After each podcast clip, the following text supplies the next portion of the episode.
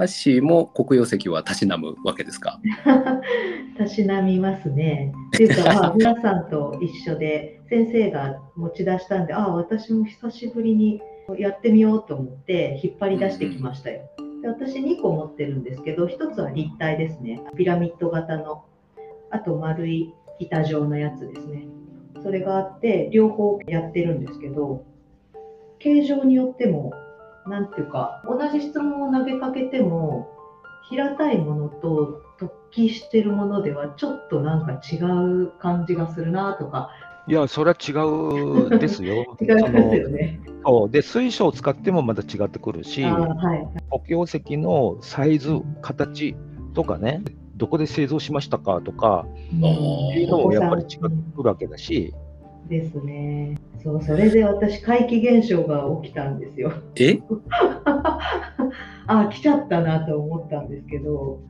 もう明らかに怪奇現象は、もしかしたら人生初めてかもしれないです。割とな大きさのテーブルがですね、あのガタガタガタってあの音を立ててこうちょっとジャンプするみたいな3秒間ぐらいそうなってもう3秒間ただ呆然と見てました。あ何？と思って。いつぞやのエーテル増幅器みたいな話ですね。え？机がガタガタって一人でにこうジャンプをし始めたわけですね。それでその黒曜石をスクライングしてたらそうなったわけですか？もうそれ以外考えられない。お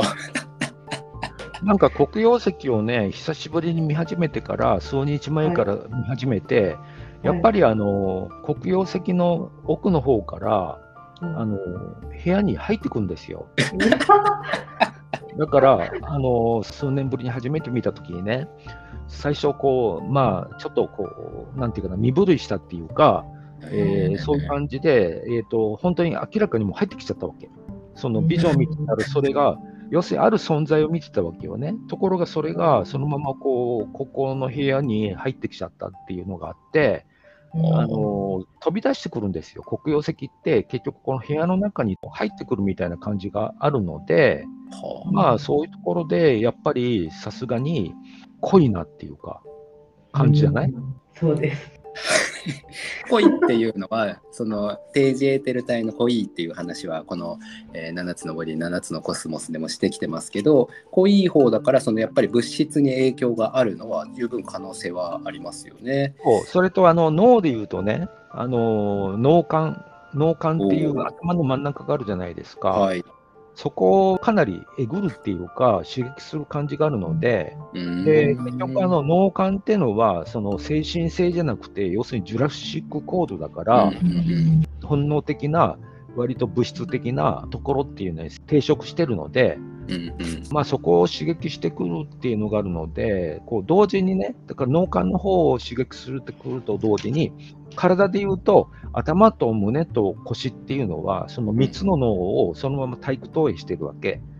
だから腰の方もなんか変にぐらつく感じだよ。腰がぐらつく感じか。なんか船に乗ってる感じ揺れてる。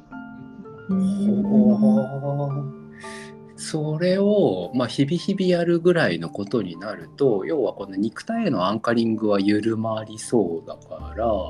ぐらついてるっていうのはそれこそちょっとあの先生の退脱してた頃の話じゃな。いけど体調がいい感じではなくなるのかな。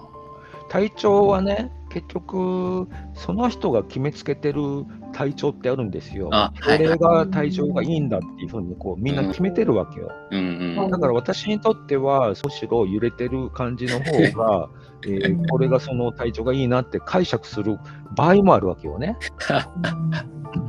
そうですよね。そうそう。そこを一般的な物差し使うと全く変わっちゃいますもんね。全然余談ですけどこの間、うん、あの友達集まったよみたいな写真見せられた時に私も知ってる人が何人かいるんだけどまあ名前が思い出せなくて、うん、なんかその時に自分の実感としてはお今日調子いいなって思っちゃったんですよね。なんか全然余談ですけど。まあ、この世へのね接続がちょっとないなっていう。そうそうそうそう。なんかそれを自分で実感した時だったですねそれは。おいい調子って思っちゃいました。何？それだんだんあのアルツハイマーが進む方がかっこいいなっていうそういう感じではなくて。なんかボケてる方が霊的みたいな感じにいちょっとなっちゃや、うえー、そのテーブルガタガタはそうか。でもこれだから先生の周りでもそうやって黒曜石に意識向ける方が増えてるからうん。体験談は増えるかもしれないですね。まあでもねちょっと様子を見てるとねはい。あ。のテーブルガタガタっていうのはどっちかっていうとその脳幹の部分まで行っちゃうとそうなるんですよ。で脳の3つの層人間の脳と、えー羊の脳とジュラシックコードっていう3層構造で言った場合に割とみんながビジョン見るときっていうのはあのちょっと上の方のあの羊の脳っていうかうん。えーいわゆる球脳ねそのはい。心脳、球脳、古脳っていう形で言うと、そっちの方で見るケースっていうのは結構多くて、あの羊の脳ねうん、ラブラドール脳っていうふうにも言い方するんだけども、でそうするとやっぱりそのずしんと来ないんですよ。だからあの情感を刺激するっていうのもあるし、その部分は。で、やっぱりそのテーブルガタガタっていうのは、もっとずんとこう脳幹の方に行かないと起きないし、うんまあそれであの前も話したんですけども、あのフィリピンでその自殺した英語の先生が1はい。週間毎日夜寝る前に私のこうそばにずっとこういたっていう話を、ポッドキャストでしたのかな、ヘリオセントリックで喋ったんで。すねヘリオセントリッ。ク学園で、はい。しそうあの時もね、帰国する最後の日にね、もう10回ぐらいかな、ベッド揺すってたよ。ずーっと私が無視してたから、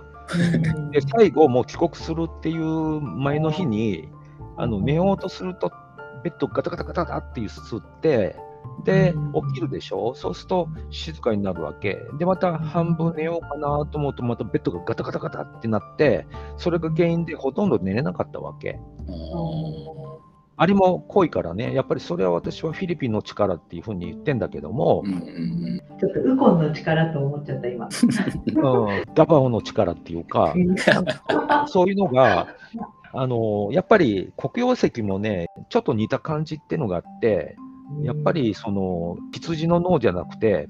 ジュラシックコードのところまで行かないとうまくいかないし、そこで見るビジョンっていうのがもう全然こう底深いわけじゃないですか。うんそうしないと醍醐味っていうのがないよ。そうだから今の先生の言い方を聞いててもやっぱりこうずしんとくるとかやっぱこう体感っていうか表現になってるっていうのがやっぱり実感してる時の言い方にはなるんだよな。そうかそうかだから、えー、心脳急脳古脳っていう層によってやっぱり実感の度合いっていうのも全然変わってくるものがあるな。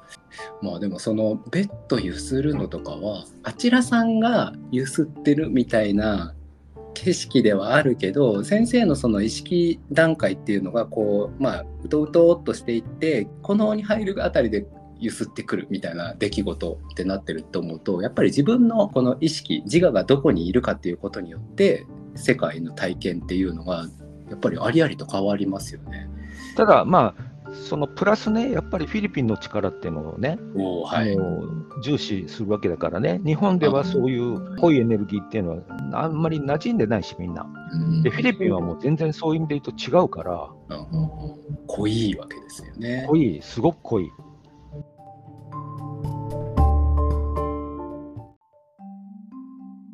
今日はここまで